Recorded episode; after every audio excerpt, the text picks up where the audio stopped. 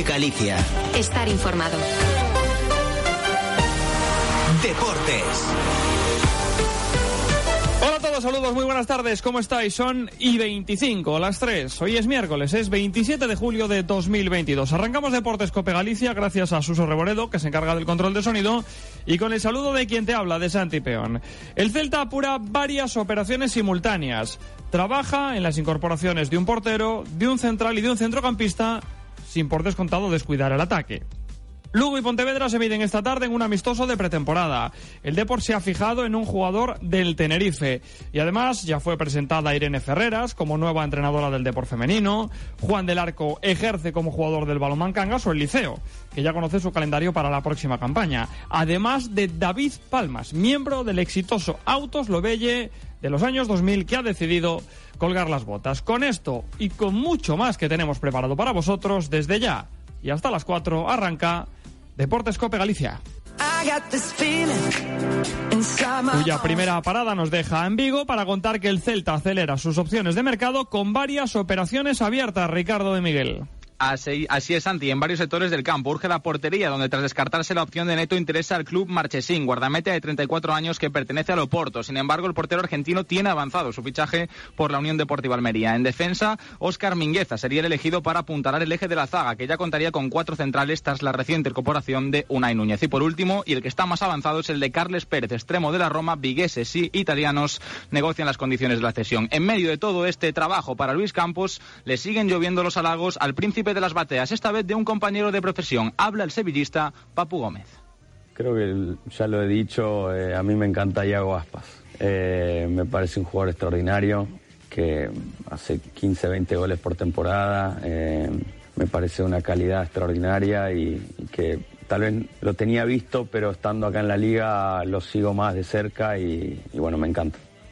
Caray, palabras mayores de un futbolista del nivel del Papu Gómez, futbolista del Sevilla. En cuanto a la segunda división, el Lugo disputa hoy su quinto partido de pretemporada y se va a medir con el Pontevedra, Raúl Ameneiro. Nueva prueba en la preparación estival, dos victorias y dos derrotas es el balance hasta ahora de los de Hernán Pérez, que buscarán a partir de las 8 en Pasarón convertirlo en positivo contra un recién ascendido a primera RFF como el Pontevedra, todavía con muchas bajas y a falta de fichajes, quien sí estará disponible es Neider Lozano, que en declaraciones a los medios del club reconoce estar ilusionado por su nueva etapa en Lugo. Yo creo que la, la palabra clave es ilusión, después de tres años sin jugar, eh, tengo la ilusión de un niño y muchas ganas de que inicie la liga y pues demostrar y competir y, y ojalá cumplir los objetivos con facilidad, ojalá.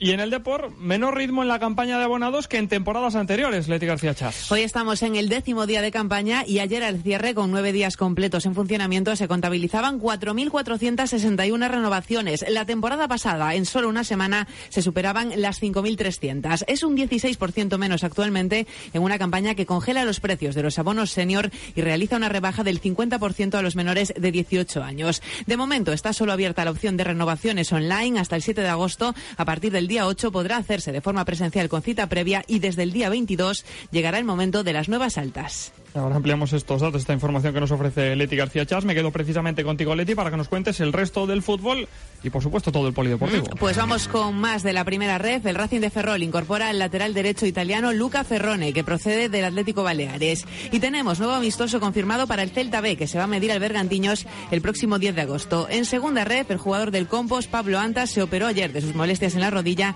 y espera estar a punto para el inicio de liga. El Arosa inició ya su pretemporada y hoy ha presentado al central Martín Sánchez. En balonmano, el Cangas ya tiene en marcha su oficina para renovar abonos y nuevas altas de cara a la próxima temporada.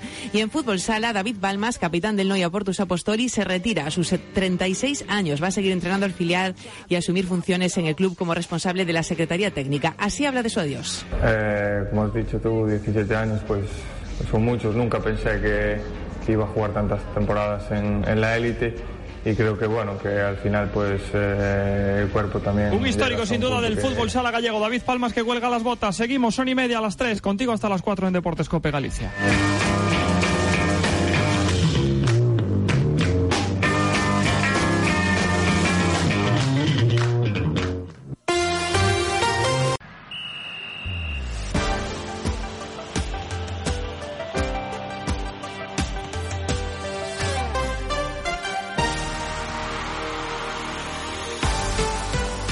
Aquí seguimos a golpe de miércoles de 27 de julio, apurando los últimos días de este mes, esperando que llegue un poquito más de calor. La temperatura va decreciendo según nos vamos yendo desde el sur hacia el norte de la comunidad de Galicia, pero esperemos que siga llegando el buen tiempo para poder disfrutar de la playa, aunque el buen tiempo en cuanto a las temperaturas, porque lo cierto es que el tiempo es bastante agradable en toda nuestra comunidad. Hoy la primera parada nos va a llevar hasta Coruña. Allí está, como siempre, Leti García Chas. Hola de nuevo, Leti, muy buenas. Aquí sigo, muy buenas, Santi. Vamos a profundizar un poquito más en el tema de la pretemporada del Depor. Siguen sonando nombres para reforzar el equipo que va a dirigir Borja Jiménez la próxima temporada 22-23. Sí, y uno de ellos, eh, ya lo habíamos mencionado aquí en Deportes Cope Galicia, es el de Rubén Díez, un centrocampista ofensivo que pertenece al Tenerife, que tiene contrato en vigor hasta 2025, 28 años, no entra dentro de los planes de Luis Miguel Ramis. El zaragozano es uno de los futbolistas que sigue el Depor, que está sobre la mesa como posible refuerzo para el próximo curso.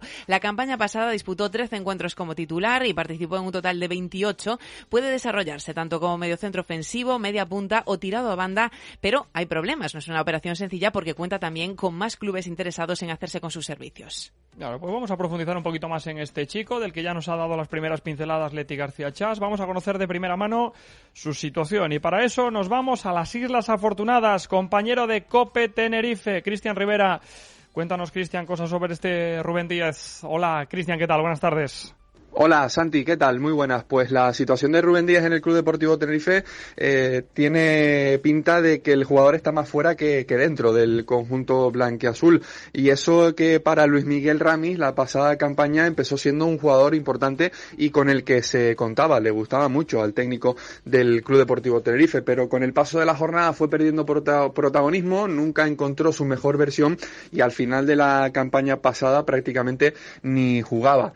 Parece ser que con los refuerzos que está buscando además Juan Carlos Cordero en la dirección deportiva se queda sin hueco para la próxima, para esta campaña que está a punto de, empezar. Por lo tanto, lo normal es que salga. Se le está buscando destino, se está preguntando en segunda división, pero también en primera federación. Hay varios equipos interesados, entre ellos está el Deportivo de La Coruña. Se ha sumado ese interés su anterior equipo, el Club Deportivo Castellón, y es un jugador del que yo no me desprendería, eh, sino que cedería, porque creo que ahí hay futbolista. Hay un buen jugador, pero que no eh, ha rendido por cualquier circunstancia eh, ajena a lo deportivo, no ha podido rendir a su mejor versión, pero yo estoy seguro de que Rubén es un, gran jugador y que eh, cuando explote vamos a ver a un gran, a un gran futbolista. Así que veremos lo que pasa con, con Rubén. El Tenerife quiere llegar a un buen acuerdo que le interese, evidentemente, la entidad chicharrera y si llega una buena oferta o si consiguen que el jugador acepte salir cedido, pues será todo mucho más, más sencillo. Claro, pues con eso nos quedamos. Gracias, Cristian Rivera, compañero de Cope Tenerife, por acercarnos esa información de última hora sobre ese futbolista cuyo objetivo se ha fijado el Deportivo de La Coruña. En el tema Leti puramente futbolístico, ¿cómo va la pretemporada blanqueazul? Diez días de trabajo estival para los de Borja Jiménez. Después de una primera semana con mucha carga física, pues eh, también llega ya la parcela táctica, ¿no? Que va ganando presencia en los entrenamientos. Además, hay que recordar que Borja, en su última comparecencia del pasado viernes, nos decía que esperaba todavía entre cinco y seis llegadas. Se ha producido desde ese momento la incorporación de Alberto Retuerta, del lateral izquierdo, jovencísimo, 20 años, desde el Real Madrid Castilla y se sigue trabajando ahora para volver o seguir confeccionando la plantilla blanquiazul. También pasa factura el trabajo de esta pretemporada. Actualmente Borja Granero, Trilli y Roberto Laves ejercitan al margen del grupo. De ellos, el central Granero sí que tiene su futuro en el aire, pendiente de lo que pueda ocurrir en los próximos días. Este es el presente del Depor, pero del pasado han hablado Fran y Manuel Pablo. Los dos han sido reunidos por San Brandán con motivo de esa campaña con vasos de café que ofrece, pues eso, vasos conmemorativos con grandes gestas del Depor y han charlado, tanto Manuel Pablo como Fran, de aquel título de liga del año 2000. Ese último partido impresionante. Sí, Vivir eso, estar ahí dentro del campo, disfrutarlo de esa manera. Y luego toda la gente ahí al campo, invadiendo sí, el campo. después fue. Bueno, yo, yo, tengo una imagen que me acuerdo que decían desde, la, desde los micrófonos de que no saltara nadie al campo, no saltara nadie al campo y a mí me tocaba justo la banda derecha. Y yo los últimos cinco minutos me los pasé pegado al, cerca del vestuario. Y de hecho fui el primero que corrí y no me cogió nadie pero a ti a ti te cogieron bien. Estabas del otro claro tú estabas de, la, banda contraria. yo me quedé en calzoncillos pero creo que valió la pena. Sí. Que no saltara nadie al campo, decía la megafonía de Riazor. ¿Cómo no iba a saltar la gente a celebrar aquel título blanquiazul, aquel título deportivista, desde luego, del año 2000?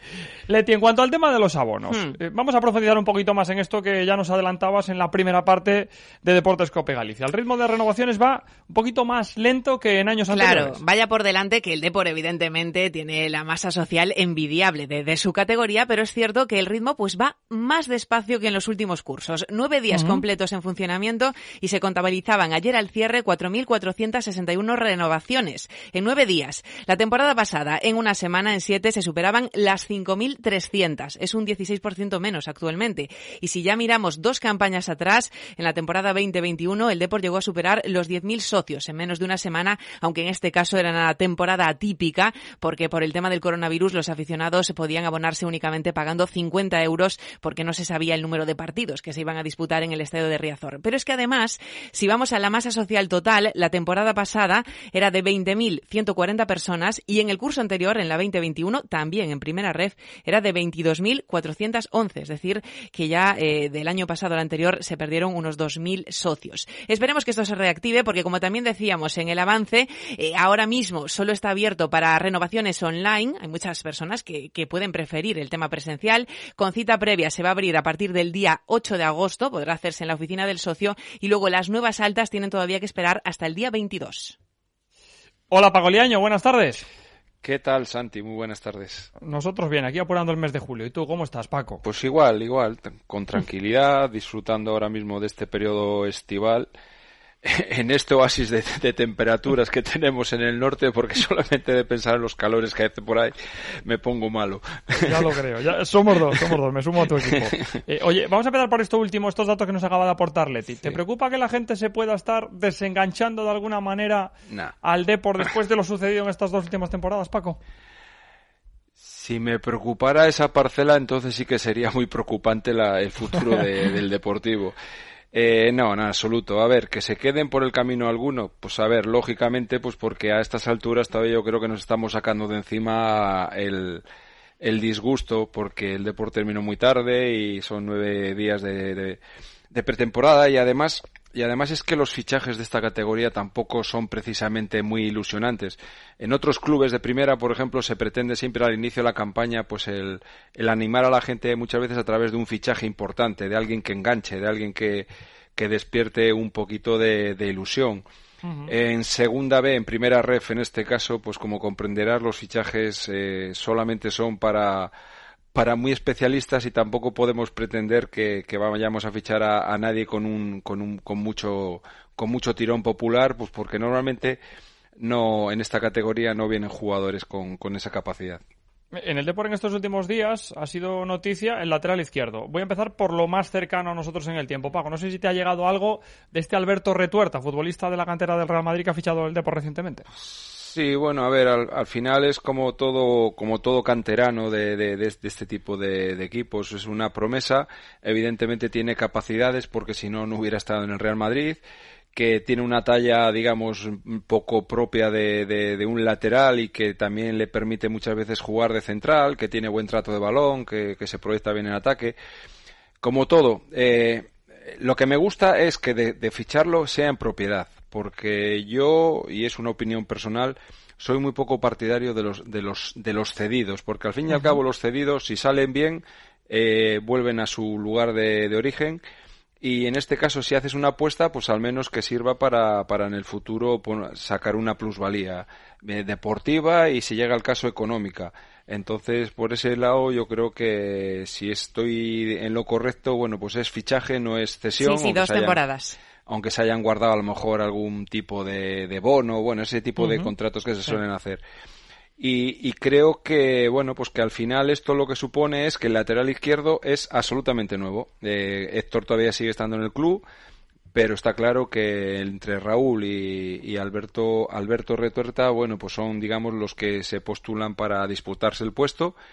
Y, nada, más opciones para el entrenador que, como habéis dicho anteriormente, todavía espera la llegada de cinco o seis jugadores. Y cuando digo que esperes la llegada, se supone que van a ser jugadores que tienen que ser importantes, porque lo que no entendería de ninguna manera, teniendo por detrás un filial y un, y un trabajo de cantera, es que se trajera jugadores para relleno de plantilla. Eso es lo que, lo que en mi opinión no debiera ocurrir. Oye, Paco, me lo has puesto a huevo en el tema del lateral izquierdo. ¿Tú qué harías con Héctor Hernández? Pues francamente, el, problema es que, a ver, eh, si Héctor tuviera alguna oferta de algún equipo de segunda división, por así decírtelo, pues lógicamente se iría, pues porque a nadie, digamos, le, le, sabe mal el, el, ganar una categoría. Pero claro, salir del Deportivo, por mucho que esté en primera red, yo entiendo que es lo que ocurre pues con muchos jugadores del Madrid y del Barça que aunque no juegan, pues se niegan a, a abandonar esas entidades, ¿no? yo entiendo que, que, se está muy a gusto. Que quedaría también con respecto a Héctor eh, una posibilidad, porque en el Depor actualmente están con el futuro en el aire, además del lateral zurdo, también Borja Granero, y Raúl García Carnero podría llegar a jugar como central. De hecho, en la última temporada también actuaba ahí en el eje de la zaga. Entonces, en función de lo que suceda con estos dos futbolistas, podría llegar a variar el futuro de Héctor Hernández, aunque todo apunta a que esa puerta está abierta, claro. Sí, sí, sí. Bueno, a ver, eh, lo que sí creo es que además es, un jugador que de, ninguna manera te va a generar problemas en el vestuario, algo que también hay que, hay que mirar muy mucho cuando se está conformando una plantilla. Pero, pero al final es como todo, Santi. Esto es una cuestión de opiniones. Yo en el sí. evidentemente, centraría mis esfuerzos en, en tener 17, 18 jugadores de un perfil lo más alto posible y a esto sumarles los canteranos y de esa manera, bueno, pues yo diría que repartir el grueso del presupuesto en tener la mejor plantilla posible y luego dar la oportunidad cuando, cuando convenga pues a todos estos chavales Mella, bueno, Trilli ya es, ya es primer equipo, pues, eh, pues eh, Barcia, este tipo de jugadores que, que todos tenemos en, eh, en la mente y que, que, creo que la categoría da para que sean apuestas pero de, de, presente, ya no digo de mucho de, futuro, sino de, de, presente. Y el anuncio de Borja Jiménez ejerciendo en este caso, si se me permite decirlo así, como portavoz del club, asegurando que bueno, que a la parcela de la dirección deportiva no le encajaba a Miku, ¿tú cómo te has tomado que Miku no, no vaya a seguir? Pues a mí, a mí francamente me sorprende. Me sorprende porque creo que ha sido un jugador importantísimo en el desarrollo de la última campaña.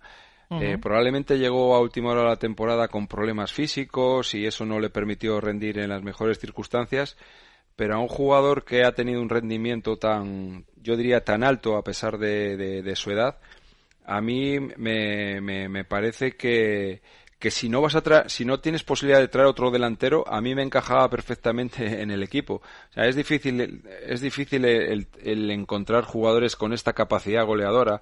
El, año anterior todo el mundo le criticó mucho porque no, porque no marcaba, pero claro, si tú te pones a mirar los números del Deportivo, pues digamos que él estaba en, en la proporción. Este año ha habido muchas más posibilidades de remate y entonces él ha aparecido. No lo sé, no lo sé porque claro, el día a día a mí desde Cantabria se me escapa y, y, yo entiendo que lo, lo, de Miku pues tiene más que ver a lo mejor con que a lo mejor estás pendiente de alguna operación que a todos nos sorprenda y que tenga que ver con la delantera. Si no, ya digo que a mí me parece que era un jugador perfectamente válido para la categoría.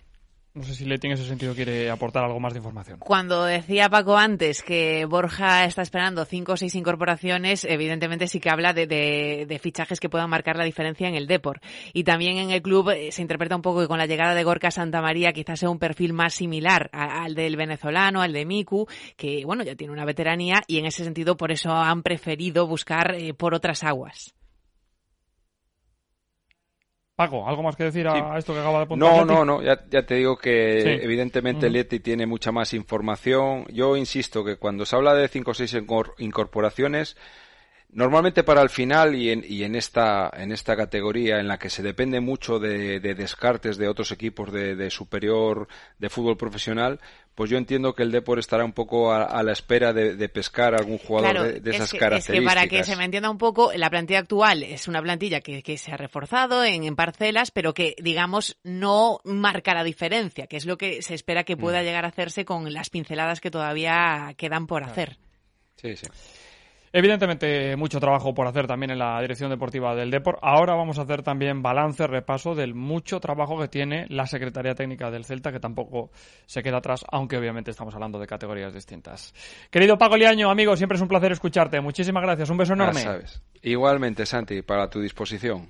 y muchas, muchísimas gracias a nuestro querido Paco Liaño. Un minutito para contarte un par de consejos que yo te recomiendo que no te pierdas y a la vuelta analizamos, insisto, que también da para largo la actualidad del Celta.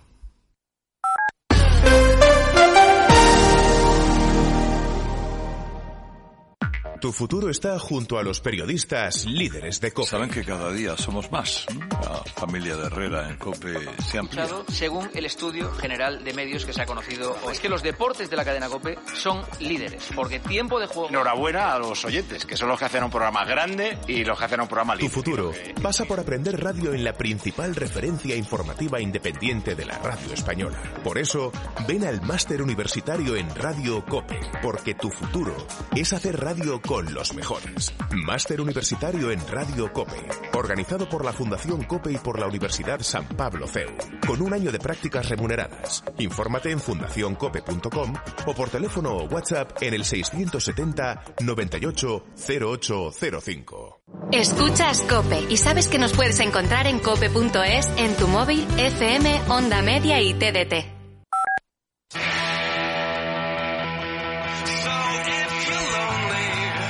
Aquí seguimos, todo el verano al pie del cañón, Deportes Cope Galicia, 46 minutos sobre las 3 de la tarde me voy hasta Vigo. Ricardo de Miguel, buenas tardes de nuevo, Ricardo. ¿Qué tal, Santi? Buenas tardes. Operaciones en ciernes en el Real Cruz Celta, con muchas cosas a la vez. Vamos por partes. El tema Marchesín, ¿cómo está la cosa, Ricardo?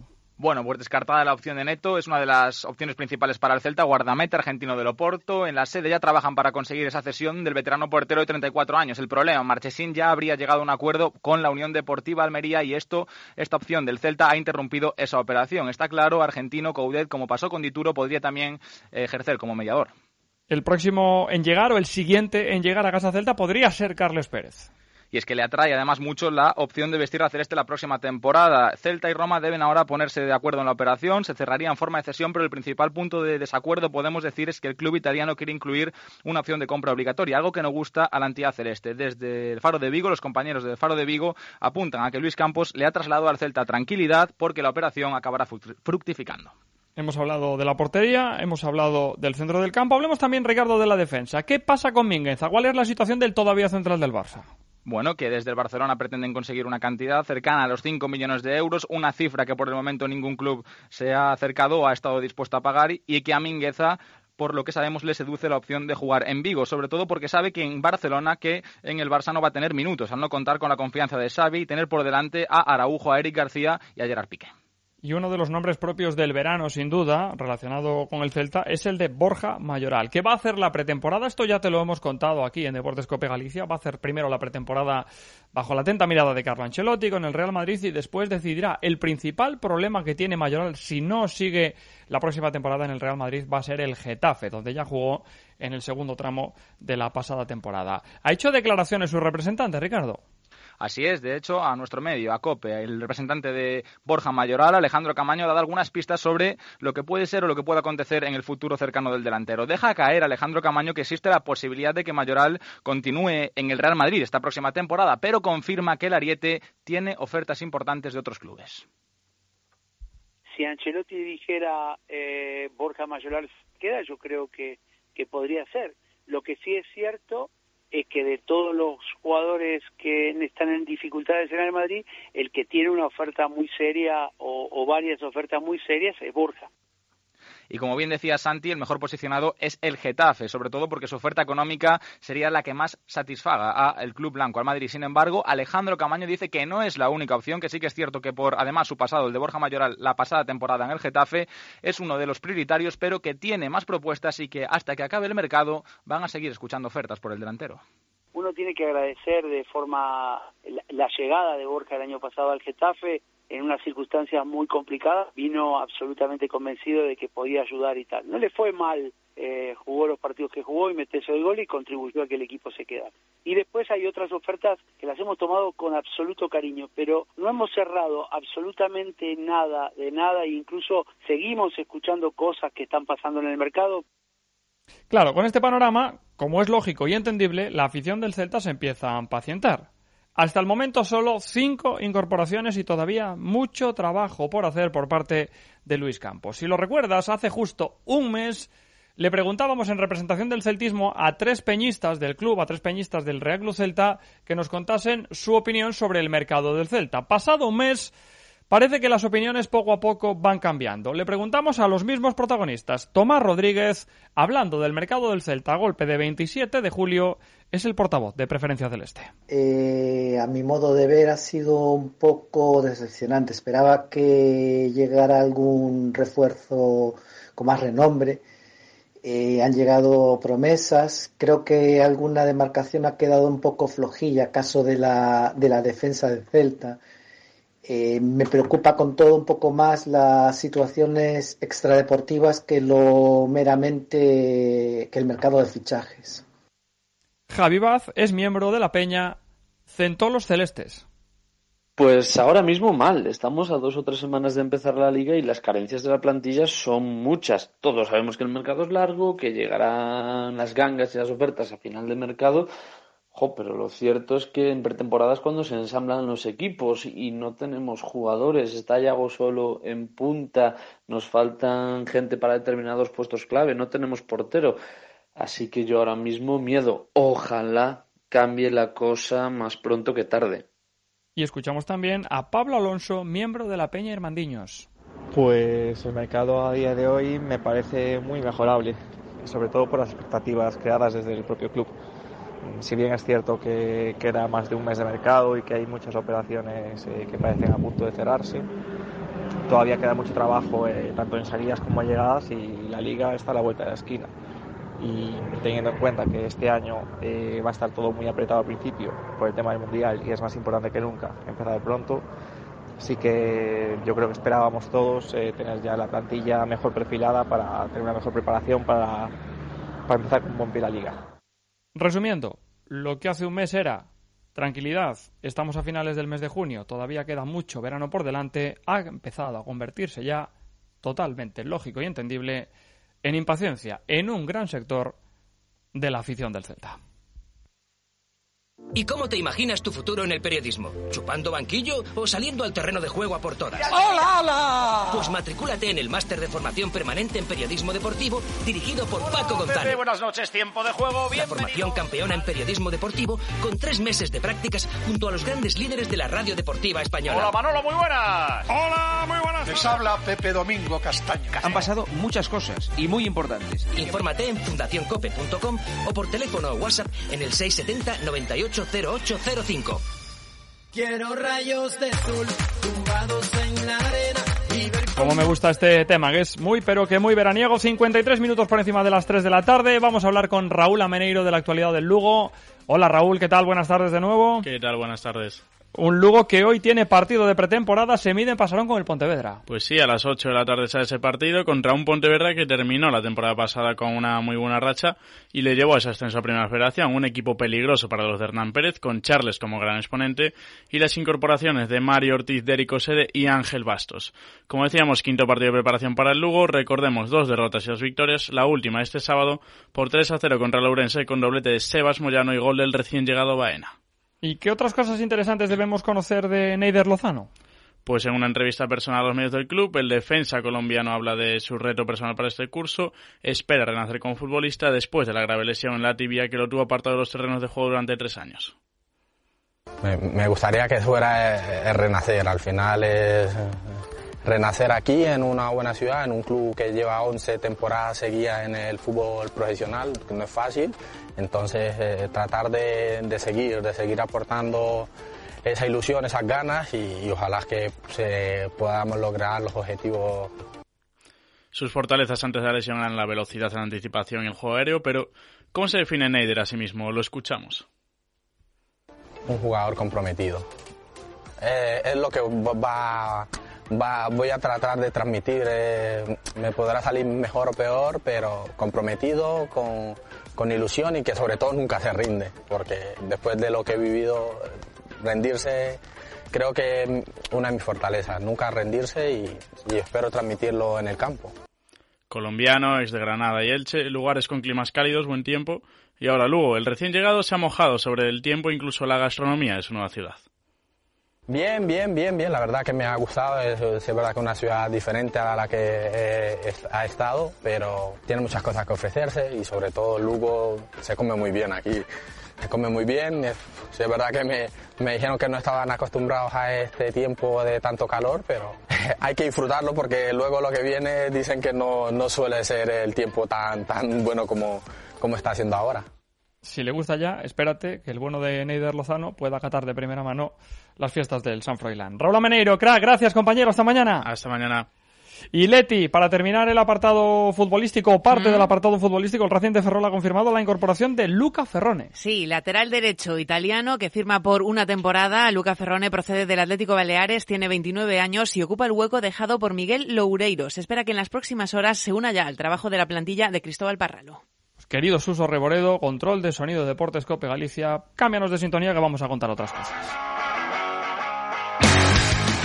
Esta también me gusta, Leti, presentación de Irene Ferreras como entrenadora del Depor Femenino. El deporte femenino arrancaba la pretemporada. Ayer había pruebas médicas y por la tarde la primera sesión de entrenamiento. Hoy ha sido el turno de la presentación de la entrenadora Irene Ferreras, que nos habla un poco de los objetivos de este Depor Banca en la segunda división. No fue buena la temporada pasada. Este año prefiere pensar en partido a partido o mejor, en día a día.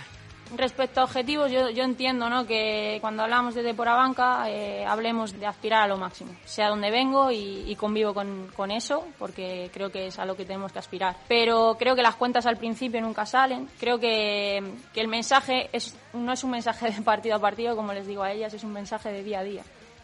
Ricardo, primeros días de trabajo de la Rosa de Luisito. Así es, tiempo de coger esas sensaciones, ritmo de entrenamientos y que las caras nuevas conozcan ya a Luisito y a La Rosa, que buscará el regreso a Segunda Federación. Una de esas caras nuevas es Martín Sánchez. El central ha sido presentado esta mañana y dice que desde que surgió la opción de jugar en Alomba no lo dudó ni un segundo. Unha vez que se me, que me surdiu esta oportunidade, pois, hai que ser sincero, xa no, pouco houve que pensar. Xogar neste campo, neste estadio, con esta afición, eh, sobre todo a idea de, de volver ao club a, a liga que como mínimo penso que lle corresponde. Ahora sí, aparcamos definitivamente el mundo del fútbol, contamos más cosas en hockey sobre patines Leti. El Liceo ya conoce su calendario. Sí, porque se sorteaba ayer tanto la Supercopa como el calendario de la OK Liga. Va a iniciar el Liceo la competición de la regularidad el 10 de septiembre visitando al Voltregá y disputará la semifinal de la Supercopa ante el Reus el 2 de septiembre. Intentarán los de Juan Copa además revalidar este título de la Supercopa que consiguieron en el septiembre del año pasado. Así habla el entrenador de los verdes del rival del Reus uno de los equipos que prácticamente no ha cambiado nada, por contra nosotros sí. Y para eso vamos a trabajar ya desde el día 1 de agosto, que para intentar llegar lo mejor posible, tanto a nivel táctico como físicamente, pero siempre con la máxima motivación y con la mentalidad de, de ir a, a por todas ese fin de semana. Y en balonmano, Ricardo, esta misma mañana ha tenido lugar la presentación del primer fichaje de la 22-23 del Balonmán Cangas Frigoríficos de Morrazo. Juan del Arco llega para reforzar la primera línea canguesa y dar un salto de calidad a la plantilla. Además, él mismo se definió como un jugador al que le gusta hacer mejores a sus compañeros y potenciar las virtudes del equipo. Explica Juan del Arco en su presentación con el Cangas el por qué tomó la decisión de vestir la camiseta canguesa en Ogatañal la próxima temporada. Eh, ha sido un poco un conjunto de circunstancias. Ha tirado una parte un poco familiar y luego otra parte de que ya estaba un poco, digamos, cansado de, de andar por, por, el mundo adelante. Ya llevo mucho tiempo fuera de casa y una de las formas de asentarme y poder seguir jugando a buen nivel era, era Cangas.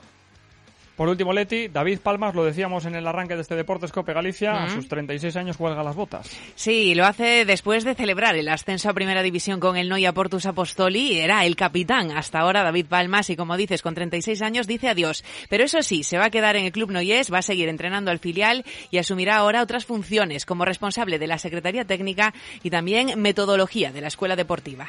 Sin duda, uno de los miembros de aquella exitosa plantilla, insisto, en el arranque de los años 2000 del famoso Autos Lobelle, de la ahora Santiago Futsal. Leti, Ricardo, gracias compañeros, hasta mañana. Un beso. Gracias Santi, un beso. Estamos cerquita de las 4 de la tarde. Ahora llegan los compañeros de la tarde, aquí en la sintonía de la cadena Cope. Mañana más, como cada día, a partir de las 3 y 25 en una nueva edición de Deportes Cope Galicia. A disfrutar de la tarde. Gracias, adiós.